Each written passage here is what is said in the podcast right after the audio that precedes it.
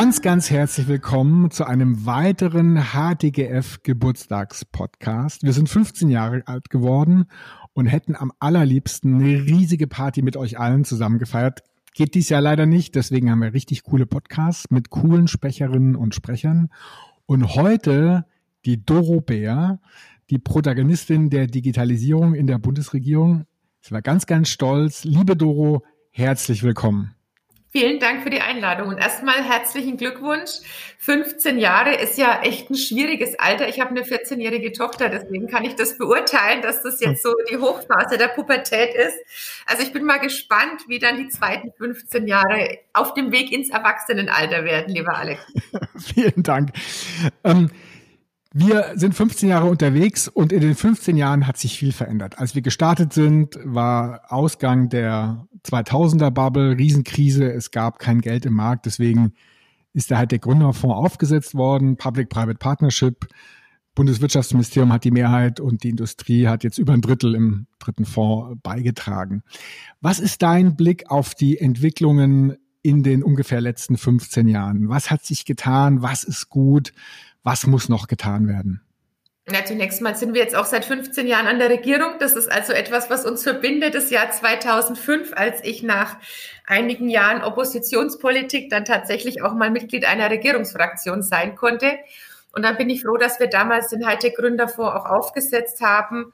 Wenn man ihn damals nicht aufgesetzt hätte, müssten wir ihn jetzt erfinden. Ich glaube, das ist ganz, ganz wichtig, dass diese Initiative gestartet worden ist. Ja, wie hat sich's entwickelt, beziehungsweise wo geht's auch hin? Ich denke, das ist wie überall. Klar hat sich vieles positiv entwickelt, aber es gibt natürlich wie immer Licht und Schatten. Etwas, was ich leider auch in den letzten zwei Jahren nicht habe abschaffen können in Deutschland, ist das Thema Befindlichkeiten. Das hemmt halt immer wahnsinnig. Ja, jeder meint immer, er ist der Wichtigste und die ganze Welt dreht sich um ihn oder um sie. Aber dieses ähm, Stichwort Collaboration, von dem ihr auch ähm, wirklich total überzeugt seid, ist natürlich auch etwas, was wir dringend brauchen, weil diese Befindlichkeiten sind schon mit dem zweiten bösen B, ähm, nämlich Besitzstandswahrung, auch ein sehr, sehr großer Hemmschuh in dem ganzen Bereich. Übrigens auch wahrscheinlich nicht nur beim Start-up, sondern gerade wenn es um die Verwaltung geht. Und es ist ganz schwer. Ich hatte heute erst wieder so eine Sitzung, dann wirklich klar zu machen, weil es auch vielen wehtut, wenn sie es hören. Den Bürgerinnen und Bürgern ist es letztendlich egal, wer zuständig ist, wenn es funktioniert. Also klar will er, dass es funktioniert und wenn es dann funktioniert, ist es gut, dann geht es positiv mit dem Staat nach Hause. Genauso positiv wie mit der Bürgermeisterin vor Ort, als dann auch mit der Bundeskanzlerin. Und wenn es nicht funktioniert, ist halt auch der Staat als Ganzes schuld. Und von daher glaube ich, dass wir da auch noch an unserer Einstellung, an unserem Mindset dringend arbeiten müssen, auch natürlich auf Verwaltungsebene. Ähm, wir haben jetzt sehr viele digitale Angebote geschaffen, die es so noch nicht gab, auch in dieser Legislaturperiode, ob das der Digitalrat ist, den wir für die Bundeskanzlerin eingerichtet haben, ob es mein Innovation Council ist, bei dem ich sehr dankbar bin, dass du auch einer meiner Sachverständigen bist und dich da immer sehr lautstark zu Wort meldest, ob es aber auch der Bereich Digitalkabinett ist, den es so noch nicht gab, auch mit langen Digitalkabinettsklausuren, die ja wirklich sehr hilfreich sind an der Stelle. Also viel mehr. Man kann bei allem was wir eingerichtet haben, immer sagen, der größte Vorwurf ist, hätte es alles eine Legislaturperiode früher auch schon geben können. Genauso wie mein Posten, den hätten wir auch schon viel eher haben können. Ähm, aber ich denke gerade, wir kommen jetzt nicht umhin, auch mal das Stichwort Corona reinzuschmeißen, gerade jetzt auch zu Corona-Zeiten haben wir gemerkt, ähm, wo wir total versagt haben in den letzten Jahren. Und das ist meines Erachtens der ganze Bereich der digitalen Bildung. Und da ist es halt jetzt auch nochmal ganz offenkundig geworden, in den letzten Monaten, dass es wirklich nur in Deutschland an den Schulen funktioniert, wo wirklich jemand vorne dran steht und einfach macht. Ansonsten gibt es kein einziges Bundesland, wo man sagen kann, es läuft alles perfekt herausragend, da ist keine Luft nach oben, sondern es gibt da überall Schulen, wo es sehr, sehr gut funktioniert, welche, wo es katastrophal läuft, ganz viel dazwischen. Insofern ist das Thema Bildung eins, wo ich wirklich hoffe, dass es keine Vor-Corona-Zeit mehr geben wird, sondern dass wir ganz, ganz viel mitnehmen. Und ein letztes vielleicht noch. Ähm, ich bin ja gerade dabei, auch mit den unterschiedlichen Ressorts da auch in vielen Sitzungen auch so eine Strategie zu erarbeiten für eine Bundeszentrale für digitale Aufklärung, für überhaupt so mal ein DAF-Portal, um zu schauen, was machen wir eigentlich alles und nicht nur, was machen wir, sondern kriegen die Bürgerinnen und Bürger eigentlich mit, wo sie auch eine konkrete Hilfestellung bekommen können, wo sie nicht nur jetzt eine Startup-Förderung bekommen, sondern wo es auch mal darum geht, was ist Fake News oder beim Thema 5G, macht das krank, überträgt das Corona, muss ich einen Mast in die Luft jagen oder ist es genauso unschädlich, wie wenn jetzt ein 4G-Mast bei mir in der Nähe ist? Das sind alles Punkte, die sich auch in den letzten Jahren nochmal entwickelt haben, wo die Menschen sehr, sehr sensibel geworden sind. Genau, ihr schiebt unglaublich viel an von Bewusstsein über konkrete Maßnahmen und, und du rührst da äh, deutschlandweit die, die große, nicht nur Werbetrommel, sondern auch Aktivitätentrommel. Eine große Herausforderung äh, bleibt auf jeden Fall noch. Uns ist es zwar jetzt gelungen, mit äh, Delivery Hero ein relativ junges Unternehmen in den DAX 30 zu kriegen, 20 Milliarden wert, Riesenerfolg, aber vergleichsweise klein. Verglichen mit Facebook, mit Google, aber auch mit den chinesischen Playern super klein. Uns gelingt's noch nicht, die großen innovativen digitalen Weltmarktführer aufzubauen. Was ist da, da gibt es sicher kein Patentrezept, aber was, was könnte man da machen? Was sind da die Stellschrauben? Was habt ihr euch da vielleicht sogar vorgenommen? Also zunächst mal muss man, denke ich mal, unseren ganzen Startup-Unternehmerinnen und Unternehmern wirklich auch mal danken, wie sie auch in der Krise wirklich versucht haben, jeden Tag auch den Kopf über Wasser zu halten. Und es gibt natürlich da auch ganz, ganz große Unterschiede, je auch nach Geschäftsmodell ob man auch tatsächlich ein Produkt zu verkaufen hatte oder was ja auch ganz, ganz viele machen, dass sie zum Beispiel von Vorträgen, von Veranstaltungen leben. Und das war natürlich in den letzten Monaten wahnsinnig schwierig, da überhaupt noch einen Lebensunterhalt zu verdienen. Ich denke, wir sind uns einig, dass wir in so einer Frühphasenfinanzierung eigentlich ganz gut aufgestellt sind, auch dank zahlreicher öffentlicher Förderprogramme. Aber dass natürlich unser Wagniskapitalmarkt noch höflich ausgedrückt sehr viel Luft nach oben hat. Wir haben jetzt auch während der Corona-Krise ja zwei Milliarden für Startups zur Verfügung gestellt mit den zwei Säulen. Das kennst du alles. Aber die Frage ist natürlich, schaffen wir es in den nächsten 15 Jahren, die ich vorhin erwähnt habe, auch aufzuschließen ähm, zu wichtigen Benchmarks wie USA oder Israel und auch im Vergleich ähnlich hohe Investitionen auch aufweisen können.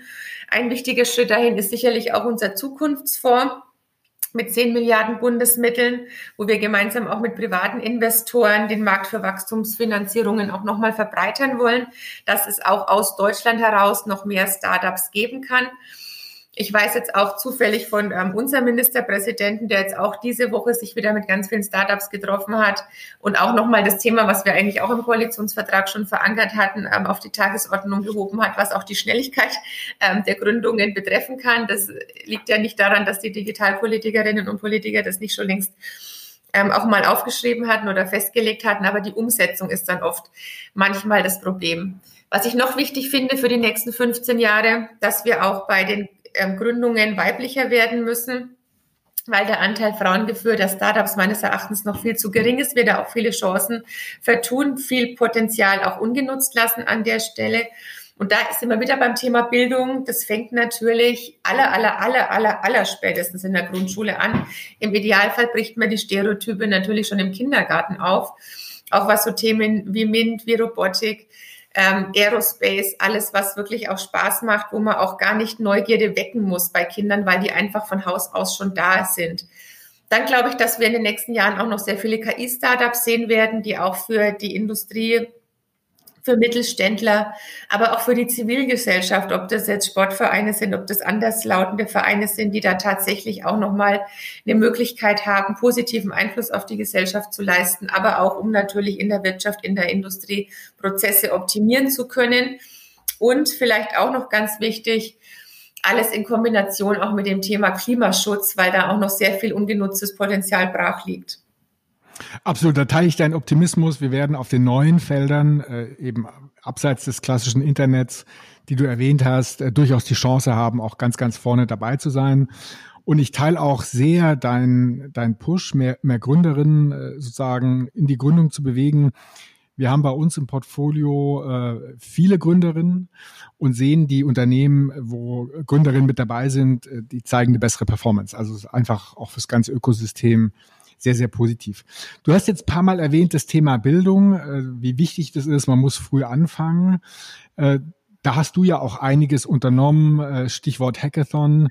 Kannst du ein bisschen davon berichten und, und was hast du da vielleicht noch geplant selber an Initiativen und, und was, Was, was siehst du da vielleicht eben auf Länderebene, was da, was da auch sehr gut vorangeht? Na, da zumindest schon mal Corona auch etwas für die Schnelligkeit getan. Ich mache das Thema ja auch aus dem Kanzleramt raus, davor natürlich auch schon, aber jetzt in dem Posten seit zweieinhalb Jahren. Auch immer mit dem, mit der Ansage, der Bund ist nicht zuständig, wir sollen uns quasi raushalten. Da hat man gesehen, dass dann auch mal schneller Bund, Länder, die KMK auch mal entscheiden konnten, weil es dringend notwendig war. Und trotzdem ist da kein Haken dahinter. Die letzte große Bildungskonferenz hatte ich jetzt im Dezember im Kanzleramt. Die nächste große wird kommende Woche stattfinden. Auch wieder mit der KMK. Diesmal hat es kein Jahr lang gedauert, um sie zu überzeugen, gemeinsam mit uns an einem Tisch zu sitzen. Ja, es ist halt am Anfang immer etwas schwierig, weil man halt auch ähm, Vertrauen schaffen muss und erklären muss, der Bund will euch doch gar nichts wegnehmen. Es heißt nicht, dass wir jetzt sofort das Grundgesetz ändern, den Föderalismus aufkündigen, aber wir brauchen, finde ich, schon gemeinsame Standards. Und was mir ganz wichtig ist, da immer alle mit reinzunehmen, ob das Schülerinnen und Schüler sind, die Lehrerinnen und Lehrer, Eltern, ganz wichtiger Punkt, die auch noch mit die größten Bedenkenträger sind, aber die Zivilgesellschaft, die Schulbuchverlage. Ähm, da gibt es so viele Protagonisten, die da auch eine Rolle spielen, die da auch gehört werden wollen und sollen. Und ähm, ich bin neulich in meiner Familie veräppelt worden, weil wir haben natürlich in Bayern jetzt erst gerade wieder angefangen mit der Schule und habe dann als ich meine Kinder gefragt habe, ob sie sich auf die Schule freuen, also die Antworten waren schon mal optimistischer, begeisterter. Und dann habe ich gesagt, so, ich stelle mir vor, das wäre das Idealbild der Schule der Zukunft, neben digital ja, nein, Schnupfelpupfel. Das Entscheidende ist, dass jeder Schüler halt früh aufsteht und sich auf die Schule freut. Das war meinem Mann ein bisschen zu I had a dream mäßig, äh, Martin Luther King. Aber ich glaube, das ist schon das Entscheidende, wenn wir wirklich diese Potenziale heben wollen. Und ich bin fest davon überzeugt, dass es möglich ist, dass man Unterricht so gestalten kann, dass sich Schülerinnen und Schüler auf die Schule freuen. Wir können doch nicht dulden, dass wir gerade, was wir im Homeschooling jetzt erlebt haben, dass Mütter oder auch Väter total begeistert sagen, ja, ich habe jetzt Homeschooling mit meinen Kindern gemacht, das ist so toll, ich wusste alles, weil die haben genau das gleiche Arbeitsblatt gemacht, das ich auch schon vor 30 Jahren hatte. Dann muss man sagen, wie kann man sich denn darüber freuen? Die Herausforderungen jetzt 2020 sind halt anders als die Herausforderungen ob 1980, ob 1990, da muss es natürlich einen anderen Ansatz geben, weil wir für die Herausforderungen der Welt 2020 andere Lösungen brauchen. Und deswegen bin ich fest davon überzeugt, dass es geht. Das machen ja auch viele Schulen vor, dass es geht. Und äh, ich hatte gestern mit einer ganz, ganz wichtigen Deutschen Bankvorständin auch ein, also nicht Deutschen Bank, aber von einer Deutschen Bankvorständin ein, ein Gespräch. Und dann habe ich gesagt, oh Gott, ich hatte jetzt Ärger, weil ich habe die Zeugnisse nicht mehr gefunden und die Kinder müssen sie abgeben. Dann sagt sie, ja, wir kriegen das alles digital zugeschickt. Dann habe ich gesagt, ja, wo sind denn Ihre Kinder in der Schule? Dann sagt sie, ja, das läuft nur so gut. Das ist eine Schule in Bayern, aber ähm, wir haben uns aus dem deutschen Schulsystem verabschiedet. Und deswegen kann es das natürlich nicht sein. Selbst wenn da die Bedingungen noch besser sind als jetzt vielleicht in Berlin oder anderen Bundesländern. Das kann nicht unser Anspruch sein, immer zu sagen, wir sind aber besser als jemand anders, sondern wir konkurrieren ja doch nicht als Bundesländer untereinander. Wir konkurrieren in der Regel will ich noch nicht mal, dass wir jetzt mit Frankreich oder Österreich konkurrieren. Wir müssen tatsächlich auch mit anderen Kontinenten konkurrieren. Wir müssen da uns Singapur anschauen. Ähm, und deswegen Lust auf Schule, alle neuen digitalen Möglichkeiten, soweit sie sinnvoll sind. Ich werde nie einen Zettel und einen Stift verteufeln. Das ist immer ein sowohl als auch. Aber auch alles nutzen, um die Kinder besser vorzubereiten. Das geht aber auch um ja, Eigenschaften wie Empathie, die das gelehrt werden muss. Über Collaboration haben wir vorhin auch schon gesprochen an der Stelle. Und Neugierde, Flexibilität, weil wir jetzt wissen, dass unsere Grundschüler, die wir jetzt ausbilden, halt mal in Berufen arbeiten, die wir jetzt im Jahr 2020 noch gar nicht haben. Ja, absolut. Finde ich ganz klasse, wie du da das, wie, man merkt richtig, wie das Thema dir am Herzen liegt. Und natürlich die, die Gesellschaft wird geprägt, geformt von der jungen Generation, die die irgendwann über, übernehmen wird. Du hattest die Corona-Krise angesprochen und ein positiver Effekt der Corona-Krise ist ein Riesenschub in der Digitalisierung. Kannst du da vielleicht aus deinem politischen, privaten Leben ein paar tolle Beispiele nennen? Und, und wie erwartest du, wie, wie, wie das weitergeht, die, die, die Digitalisierung auch durchaus im Kontext der Corona-Krise? Also was mich am meisten beeindruckt hat, ganz zu Beginn der Corona-Krise, wie schnell wir beispielsweise unseren Hackathon ins Leben gerufen haben, auch wir versus Virus, das war wirklich innerhalb von der Idee der Umsetzung, Kabinettsbeschluss, ja nicht mal eine Woche. Und wenn man sieht, dass dann so 43.000 sich angemeldet hatten, bis zum Schluss 27.000 auch dabei geblieben sind, dass wir jetzt noch nachhaltig an Projekten arbeiten, dass wir viele Projekte entweder an Bundesministerien oder an die Privatwirtschaft oder auch an nachgelagerte Behörden dann weitergegeben haben, wo es auch weitergeht, dass wir auch Häuser haben, die da auch Budget zur Verfügung stellen. Ähm, also da muss man wirklich sagen, da hat sich was Tolles entwickelt und der Beweis wurde angetreten, dass man auch in einer Demokratie ohne Demokratie zu vernachlässigen schneller werden kann, dass man also wirklich auch diese Runden wesentlich schneller drehen kann und auch mal schneller Entscheidungen treffen kann. Wo ich leider noch überhaupt nicht davon überzeugt bin, was gar nicht funktioniert, ist, dass wir ähm, eine Fehlerkultur in Deutschland haben. Das ist leider ganz weit weg. Wir reden zwar viel, viel mehr drüber, dass wir sie brauchen. Und wir haben ganz tolle, schlaue Podien, wie ständig drüber gesprochen wird, wie wichtig das ist. Aber wenn es zum Schwur kommt, sind wir dann doch wieder diese, mm, falsch gemacht und unverzeihlich und geht alles nicht. Also da ist auch noch etwas, woran wir wirklich arbeiten, nicht nur können, sondern auch dringend müssen. Absolut. Fehlerkultur ist ein Riesenthema und wir lernen ja auch, auch bei uns im Portfolio, rund die Hälfte der Unternehmen ist nicht wirklich erfolgreich. Die scheitern nicht alle, aber sind eben nicht wirklich erfolgreich. Und wir haben einige der äh, Geschäftsführer, Gründer aus dem nicht erfolgreichen Teil des Portfolios sozusagen wieder eingestellt, äh, bei anderen Unternehmen vermittelt und sehen da sehr, sehr positive Effekte, dass die sozusagen Erfahrungen mitbringen, aus den Fehlern gelernt haben und, und sehr gut umsetzen können. Zum Abschluss, liebe Doro, noch eine Frage. Auf dich kommen junge Gründer, junge Gründerinnen zu und fragen dich, hey, ich habe zwar eine Idee, habe aber auch ein Jobangebot von einer tollen Firma. Was rätst du mir? Was soll ich machen? Ich glaube, da muss jeder in sich selber so reinhören, was er auch für Talente hat. Das ist sicherlich bei jedem unterschiedlich. Gründen ist ja schon so eine Frage, traue ich mir zu, mit der eigenen Idee auch Geld zu verdienen und mit der eigenen Umsetzung? Und ich denke, dass die meisten sich vielleicht diese Frage gar nicht stellen würden. Will ich nicht lieber meine eigene Chefin und mein eigener Chef sein, wenn wir nicht auch, und da bin ich wieder beim Thema Bildung, in den Schulen das Thema überhaupt mal besprechen würden? Also ich habe es wirklich geschafft, in Bayern Abitur zu machen, ohne ein einziges Mal damit belästigt zu werden, darauf aufmerksam gemacht zu werden, dass man auch mal selbstständig werden kann oder gründen kann. Sondern es war eigentlich immer eher, ähm, wer ist, geht in ein Angestelltenverhältnis und wer wird Beamter. Also das war eigentlich, oder wer übernimmt das Familienunternehmen, aber eins, was schon da ist und nicht so, hm. Und ich treffe mich ja jede Woche mit ganz vielen Gründerinnen und Gründern und da ist es in der Regel fast immer so, dass die Idee zu gründen im Ausland kam. Dass man mal ein Austauschjahr in USA war, dass man mal ein Semester in äh, UK war. Aber so die Idee dann auch, gerne dann auch wieder zu Hause zu gründen, selten ähm, in Erfurt oder Castro Brauxel geboren wurde. Und das finde ich ein bisschen schade, weil wenn man nicht darauf aufmerksam gemacht wird, ich sage ganz offen, ich habe auch, als ich so 14, 15 war, überlegt, was mache ich, was mache ich. Und wenn mein Vater damals nicht gesagt hätte, hör einfach mal selber in dich rein. Was glaubst du, was kannst du gut, was kannst du gar nicht, was traust du dir zu?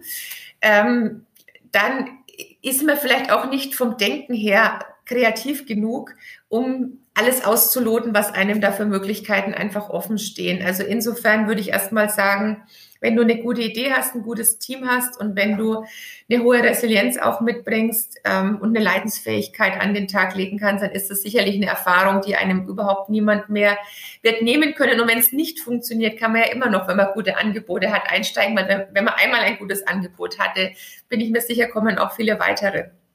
Absolut. Und im Kontext der sich veränderten Fehlerkultur, was wir sehen, wir hatten einen äh, Gründer, der sehr früh bei uns im Portfolio auch nicht erfolgreich war. Der ist mittlerweile Partner bei einer sehr renommierten Unternehmensberatung. Also ihm hat es überhaupt nicht geschadet. Im Gegenteil, mit der Gründungserfahrung differenziert man sich von anderen Bewerbern. Deswegen vielen Dank für deine sehr positive Ermutigung an die Gründerinnen und Gründer. Probiert es einfach aus. Äh, am Ende habt ihr wenig zu verlieren. Liebe Doro, vielen Dank für dein, deine Zeit, dein Engagement, äh, dein Engagement für die deutsche Innovation, Digitalisierung, Gründerinnen und Gründerszene. Super, super wertvoll. Wir sind da auf einem ganz tollen Weg und ich bin sehr optimistisch, dass wir in den nächsten 15 Jahren auch die ganz, ganz großen Erfolge aus Deutschland, aus Europa sehen werden. Danke, liebe Doro. Danke, Alex.